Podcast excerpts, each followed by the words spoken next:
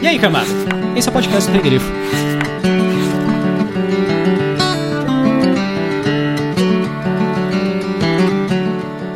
Os prisioneiros estavam alinhados lado a lado, mãos amarradas atrás das costas, os olhos fechados para não verem o que faziam seus captores.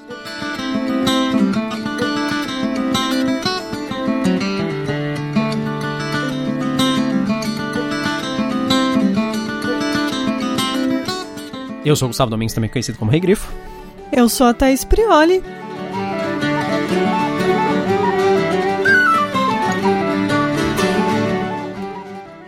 E hoje nós vamos falar sobre o conto Ressurreição, que é do livro Crônicas da Tormenta, que é de 2011. O conto Ressurreição foi escrito pelo Leonel Caldela. Esse é o segundo conto do Caldela no livro. O primeiro é, o, é História de Herói, que é o primeiro conto do livro, e agora ele fecha com o penúltimo conto já tinha escrito nessa época a trilogia Tormenta, né? Que a gente já tem um episódio do O Inimigo do Mundo e o Crânio Corvo, então a gente já gravou podcast sobre esses dois livros. E ele é um dos principais escritores do Tormenta RPG. E a parte também de romances, assim, vamos dizer que os principais escritores são ele e a Karen Soarelli. É, ele, ele fica com a parte literária, é, não apenas escrever as histórias do Tormenta, né? Mas assim, criar essa coesão dentro do cenário, eu acho que cabe um pouco aos autores que têm essa pecha literária. E é o caso do Leonel, por exemplo, o próprio Tormenta, né? E além dele, o único que tem também dois contos nesse, nesse livro de contos, que foi o primeiro do Tormenta, é o, o Remo Desconze. Que, que inclusive acho que é o, o cara que a gente gostou mais, né, dos contos dele. É, a gente gostou bastante dos contos dele, são bem diferentes. Sim. E sobre o que, que é este conto, Ressurreição? Ele, ele, é um conto bem direto. Ele conta a história de quatro mercenários unidos por uma maldição e repentinamente esse grupo é fragmentado e ele entra em conflito. É isso, essencialmente. Como vocês já estão acostumando, agora a gente vai direto para os spoilers. E, sim, a partir de agora a gente vai revelar pontos importantes do roteiro. Então é, é importante que se você quiser evitar isso, você não vai poder mais acompanhar, né? Então vamos lá. São cinco personagens principais, mais ou menos, né? Que a gente pode falar aqui, o Sight, também conhecido como Foice. Uhum. O Foice? É. O Arthur Donovan, terceiro. Uhum. A Ellen Headblade, também conhecida como Ellen Lâminas Vermelhas. E o Sean Cavendish. A gente gosta de, pelo jeito, de traduzir o nome, né, dos personagens. É porque para mim faz sentido. Eu acho ridículo isso, sinceramente falando. Porque se fosse lançar nos Estados Unidos, aí sim ia lançar com esses nomes. Aqui no Brasil não faz sentido. Sim, é. Os nomes. Fica muito forçado os nomes quando eles são palavras que são em inglês, né? Tipo, o, site, o, que é o clérigo de Lin, que é o clérigo do deus da morte, site significa foice, a ferramenta de trabalho que às vezes, muito raramente, era usada como uma arma, né?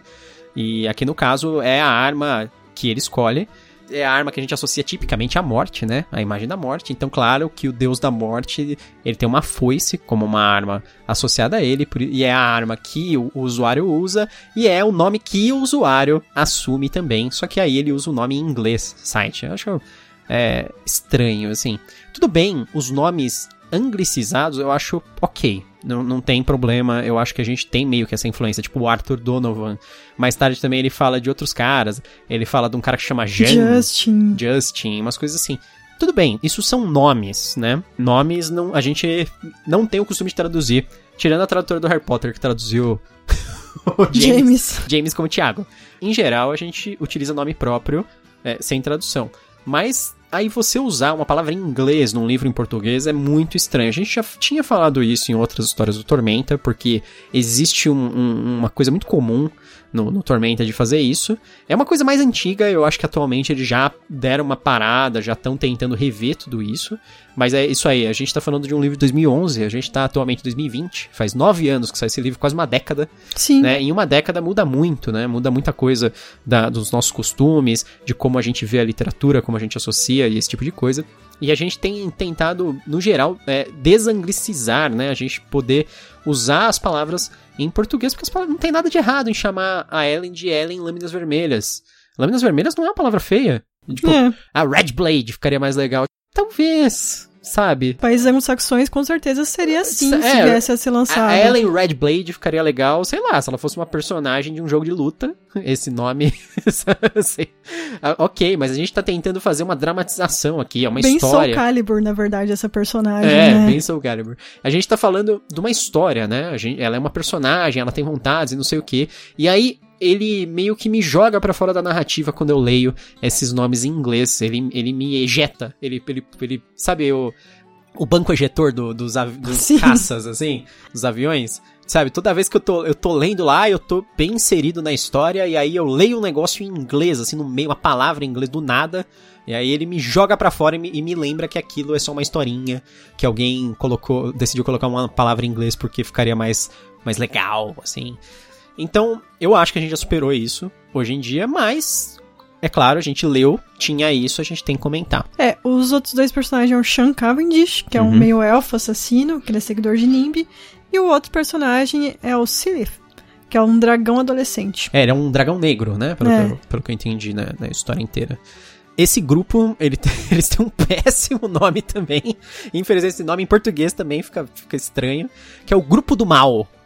É, me lembra um pouco de malhação, não sei porquê, sabe?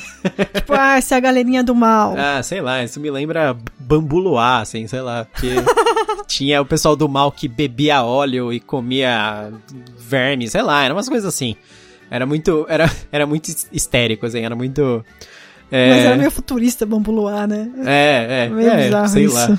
E, e- e é engraçado que no próprio conto ele, ele fala desse nome, ele fala assim, ah, esse nome, que o nome era meio infantilizado e não sei o que, mas foi o nome que foi associado a eles. Eu acho que o grupo do mal, eles não foram inventados pelo Leonel, eu acho que o Leonel foi obrigado a usar eles, na verdade, eu acho que eles, originalmente eles aparecem em alguma história do Dragão Brasil, alguma coisa assim. Eles se tornaram personagens icônicos e aí por isso que o Leonel utilizou eles pra história aqui. Não sei se sim, se foi a pedido dos editores e dos criadores que ele fizesse isso ou não, sabe? É, a história nada mais é do que realmente o resumo que o Gustavo falou. A Ellen, ela desiste, ela fala: Não, eu tenho que quebrar essa maldição maldita, porque a maldição é o quê? Se um deles morrer, algum outro vai morrer junto e eles não sabem quem está ligado a quem. Isso. E eles, não se gostam. É, exatamente. Acho que esse é o ponto mais crucial. Eles se odeiam, eles gostariam de se matar entre si, muito provavelmente. Só que talvez o Arthur não, não sei. Mas. Que ele é um paladino, né, de é, é, ele é doidaço. Ele é o personagem mais interessante, na minha opinião, mas tudo bem. É, eu já falo isso é, logo em seguida. Mas exatamente o que detém eles é isso.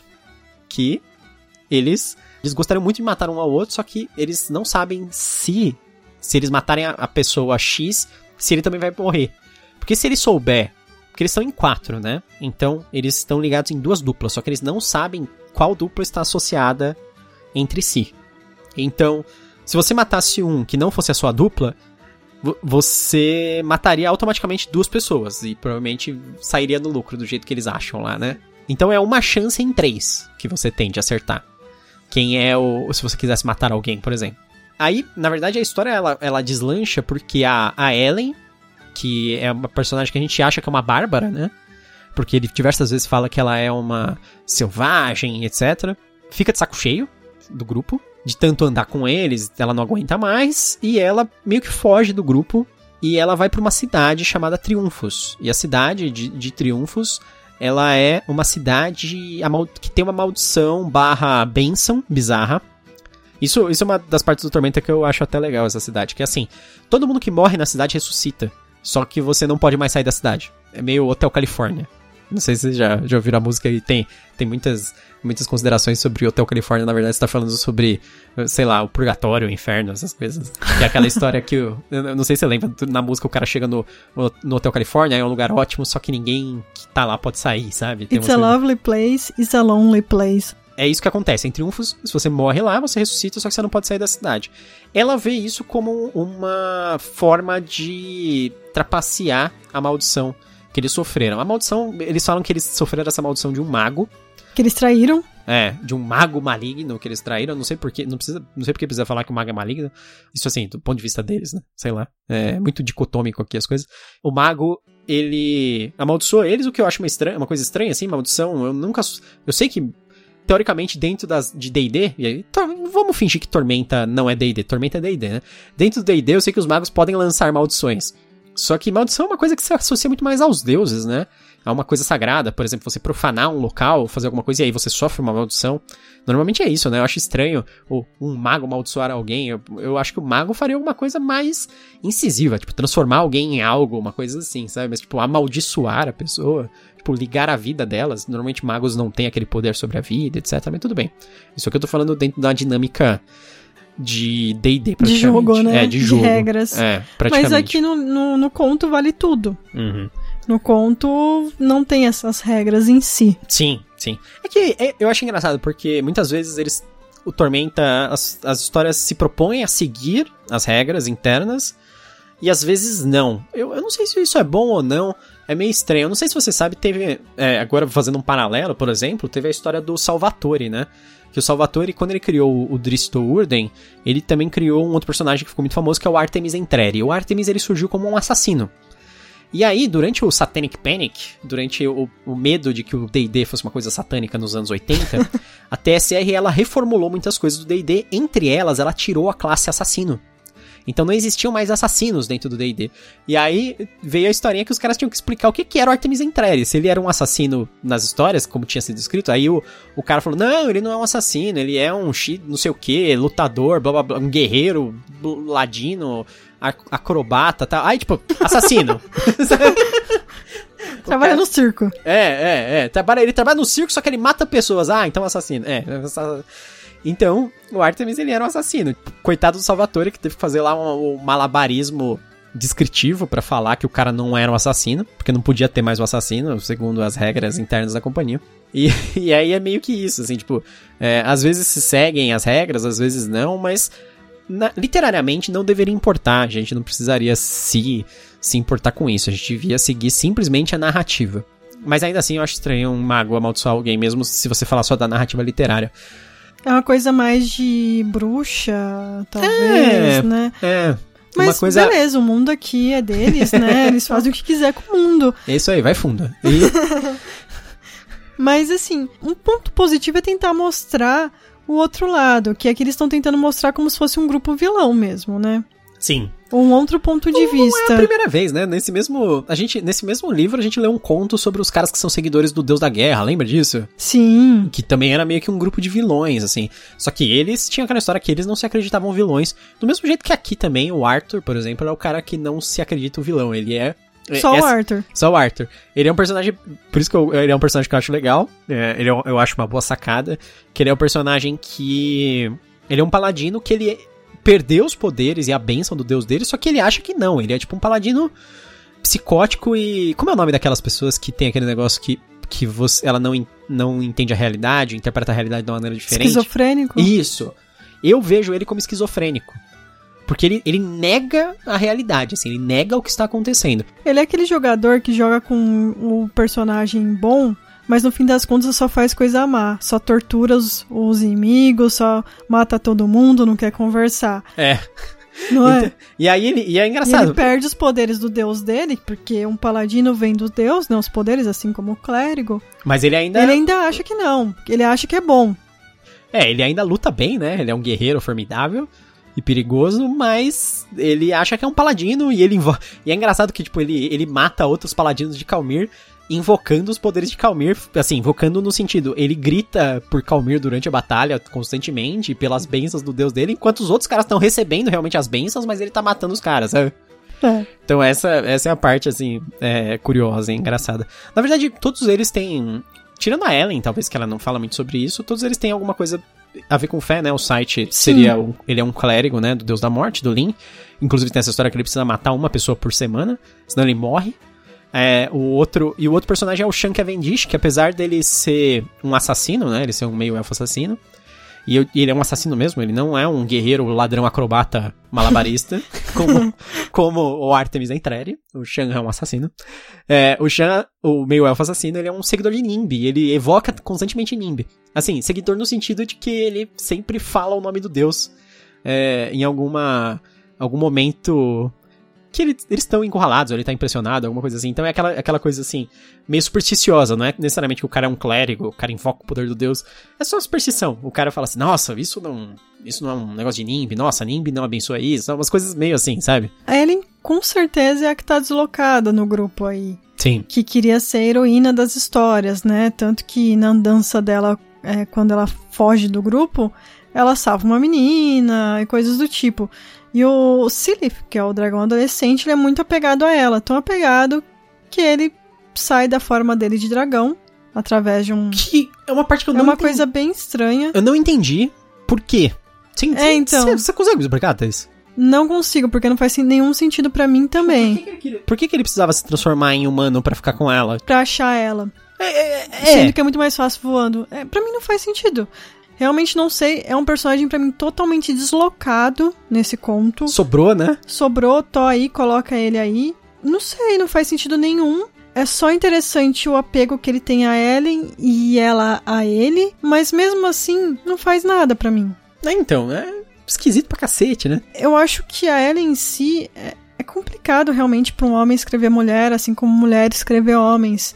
A gente tem. é, eu não estou falando como escritora que eu não escrevo, mas eu imagino que os escritores têm que se colocar no, no lugar desses personagens pra escrever.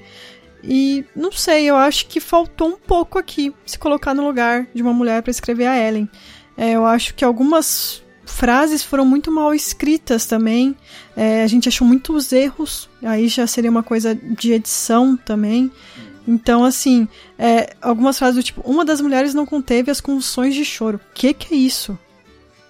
Ela tá convulsionando ou chorando? Eu entendi, ela tá chorando tanto que parecia uma convulsão. Convulsão. Beleza, mas eu acho estranho essas frases. É, tem frases do tipo. Ela, ela já estava na, na idade de casar e ter filhos. É. Isso é um mundo de fantasia. É complicado você fazer esse tipo de coisa no mundo de fantasia. É, foi inserido meio que um, um preconceito, uma coisa assim, um pensamento machista do nosso mundo que foi inserido aqui, sendo que, tipo, não tem necessidade, porque, vamos falar, isso é um mundo de fantasia. Ele não é baseado em, em- no medievalismo real. É, é aquela história. Se fosse, as pessoas não teriam magia. É, exatamente.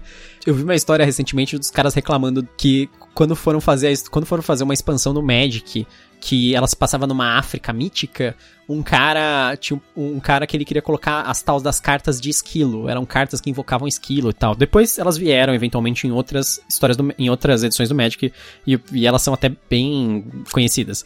E aí os caras falaram assim pra ele: "Não, não, a gente não vai pôr porque esquilo não é um animal da África."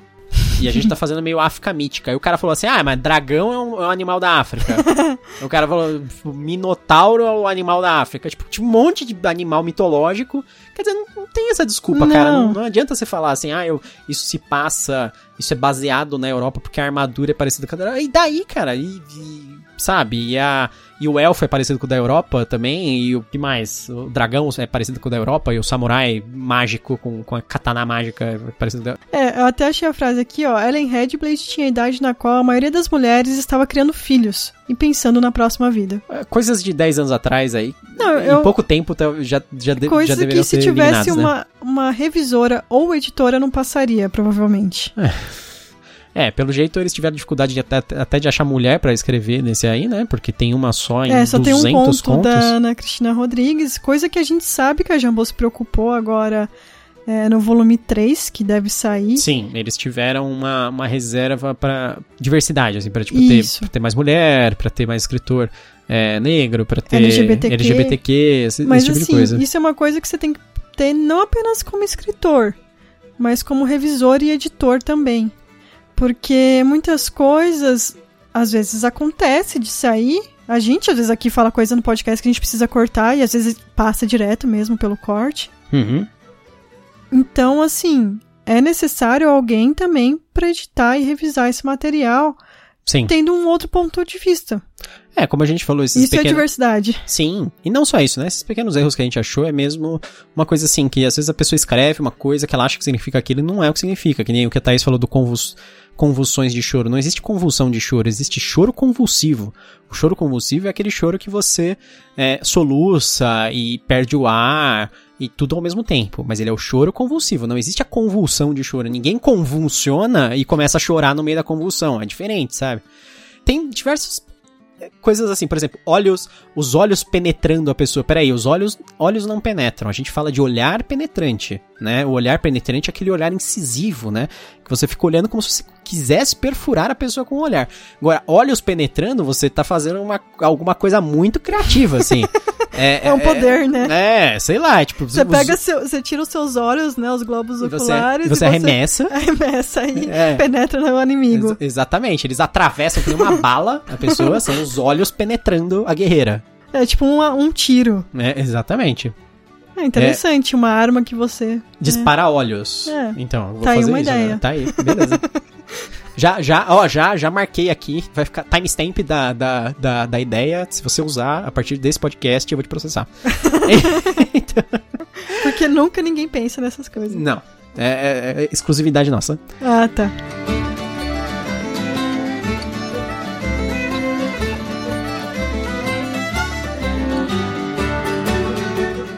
Que, que você achou desse conto? Olha, eu a princípio eu tinha achado que eu não gostei, mas eu acho que eu gostei. Ele tem uma ideia boa, mas eu acho que ela é mal aproveitada. Essa ideia dos caras terem uma maldição que liga eles, e aí eles a fuga para a cidade da ressurreição. E eu acho que às vezes a história fica se concentrando em umas coisas completamente aleatórias, ao invés de se concentrar na boa ideia dela. Então, é, se concentrar, por exemplo, em falar como tu, as mortes que o, o Sam Cavendish causa são terríveis ou a historinha paralela bizarra do, do dragão virando menino, do, do Silith. Então. Tipo essas... o Pinóquio. É, tipo o Pinóquio. Ele quer eu sou um menino de verdade. Agora, tipo. Porra, você deixou de ser um dragão pra ser um menino assim, de verdade. Não foi uma boa escolha. É, foi péssimo. E então esse tipo de, de coisa assim, eles acabam pulando uma boa ideia. E, e, e, tem outro, tem personagens bons também aqui. O, tipo, o Arthur Donovan, eu acho um personagem muito bom. E ele, nossa, um personagem completamente secundário na história. Nossa, rola, rola umas coisas muito estranhas aqui que eu acho que não precisava, assim, sabe? Então, um pouco de desperdício. É uma pena. Porque tinha, tinha muita, muita coisa para dar super certo. Eu não sei porque, assim, esse, esse conto, ele tem uma cara de um conto que foi feito meio às pressas, sabe? É, até uma coisa que eu comentei com você antes, né? Parece uhum. que foi uhum. feito de última hora esse Sim, conto. Pra, pra preencher, assim, os caras, putz, a gente precisava de mais um conto, precisava de um conto sobre o grupo do mal, sei lá, alguma coisa assim, sabe? E aí os caras falam, ah, manda lá pro Leonel, manda ele fazer, sabe? Um negócio meio, meio, meio estranho, assim, mas. Porque tem muita coisa legal, mas ele. Nossa, pareceu bem improvisado. Que é o contrário do primeiro conto do Leonel, do próprio Parece livro. amarradinho, né? É, que ele é mais amarrado, uma história mais, que, que ela é mais polida, assim, mais, mais fechadinha. Ela não tem aquelas pontas soltas estranhas, não tem uma, uma, uma história que não leva para lugar nenhum, sabe? Nada disso. E é uma história muito interessante também, uma história que envolve paladinos e deuses e tal. E só que a, eu, a gente sabe que a história, o primeiro conto do, desse livro do Tormenta, que é o conto do Leonel, é um conto importante para a história do universo do Tormenta. Talvez por isso que eles tiveram uma atenção extrema a ele. Porque ele é um conto que ele conta a história lá da, do conflito do Calmir e do, do, do deus lá dos Minotauros, da força. Esse conto já, apesar dele contar a história de uns caras icônicos, ele não é uma coisa assim que afeta o cenário inteiro. Então talvez eles não, não precisassem ter é, esse esmero, essa atenção mais específica nele, assim. É, ou eles deveriam ter, na verdade, mas não, não se preocuparam tanto. É uma pena. E você, Thaís, o que, que você achou? Eu acho que é um conto que talvez de início você vá com um pouco mais de expectativa do que o primeiro também. Ele é um. Deveria, eu acho que talvez ser um pouco. Não épico, porque o outro são. Está falando de deuses, né? Mas talvez até melhor. É um conto maior do que o primeiro, né? E não sei, não é. Ele me lembrou bastante, pelo menos o ponto de vista que ele tentou passar, aquele ponto de vista da Companhia Negra, né? De estar tá do lado de quem é meio que o vilão, vamos dizer assim. Mas, no fim das contas, é, ficou muito, muito, muito abaixo disso realmente parece um conto que falou assim: olha, você tem que escrever isso, isso, isso, e você tem, sei lá, uma semana para entregar. É a impressão que eu tive, porque pode ser que a gente não, te, não entendeu coisa aqui? Pode. E por isso que a gente tá falando, ah, esse dragão não faz sentido ter virado é, menino. Eu acho que faltou um pouco se colocar mais no lugar de outros personagens, como eu falei da Ellen. Eu acho que o, o meio-elfo, que é o Sean Cavendish está muito caricato de, de, de vilão, muito mesmo.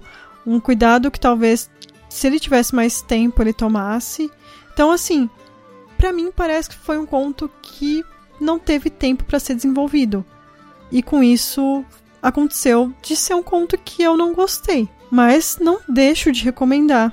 Você que gosta de Tormenta, leia este conto. E tire a sua impressão também. Só, eu só queria fazer um adendo que você falou daquele negócio, talvez a, a gente não, tinha, não tenha entendido. É, se a gente não entendeu, eu, eu vou deixar isso claro. Por causa de alguma coisa que seja fora do conto, então o conto é ineficiente, porque o leitor, quando ele lê uma história, ele não é obrigado a ter uma informação de fora. Você fala assim, ah, mas você não sabe sobre a história dos dragões que viram criança, não sei o que. Não, não sei, eu não precisaria saber quando eu leio o conto, sabe? Se é meu primeiro contato com Tormenta, eu sou obrigado a ter lido, sei lá, 40 livros antes. Então, assim, se for uma informação de fora que nós não temos e por isso a gente não entende algum ponto do conto, então não importa. Isso é um problema, isso é um defeito do conto, tá? Mas aí já não, não, é minha preocupação isso. A minha preocupação é que eu tava lendo numa época que eu tava muito ocupada, muito cansada, e sempre que eu começava a ler eu ficava com muito sono porque não estava aprendendo a história.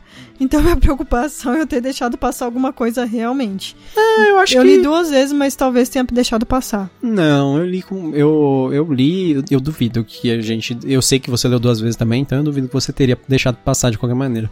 E eu também, eu acho que eu não passei. Então, realmente eu acho que não tem uma explicação lógica, é uma coisa meio bizarra, fica solto assim no ar. O nosso próximo episódio vai ser sobre Aqueles que Abandonam Homelas, da Ursula K. Le Guin, que faz parte do projeto Cápsula da Morro Branco. Esse é um conto que você encontra só na internet, ele é gratuito, então todo mundo que tem internet teria fácil acesso a ele. Esse é o segundo conto que a gente faz desse projeto Cápsula da Morro Branco. O primeiro foi da Nédia Curafor. E agora a gente está dando continuidade. Por enquanto eles não lançaram mais. A gente fez sobre o Aranha Artista da Nédia Curafor. Ainda tem o Dentro do Bosque, do Hinosuke Akutagawa. Tem o Acender uma Fogueira, do Jack London e Sons da Fala da Octavia Butler. Então são cinco contos disponíveis atualmente, nós já fizemos de um e vamos fazer o próximo. Então é isso, espero que vocês tenham gostado. Até a próxima. Até mais.